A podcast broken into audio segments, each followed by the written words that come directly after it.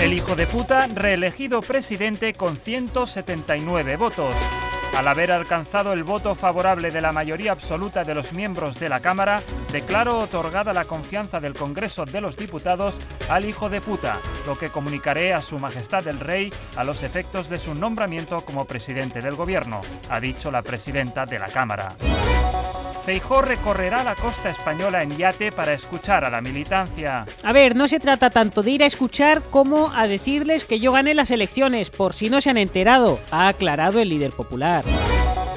Felipe VI pregunta si ya se puede ir de vacaciones. He propuesto a dos candidatos seguidos, estoy baldado, se ha quejado el monarca, que ya ha configurado el aviso en el correo electrónico para que nadie le pida nada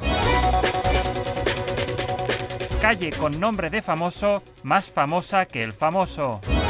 Maldito bulo desmiente el artículo del comidista en el que se afirma que las acelgas son sabrosas y tienen muchas posibilidades.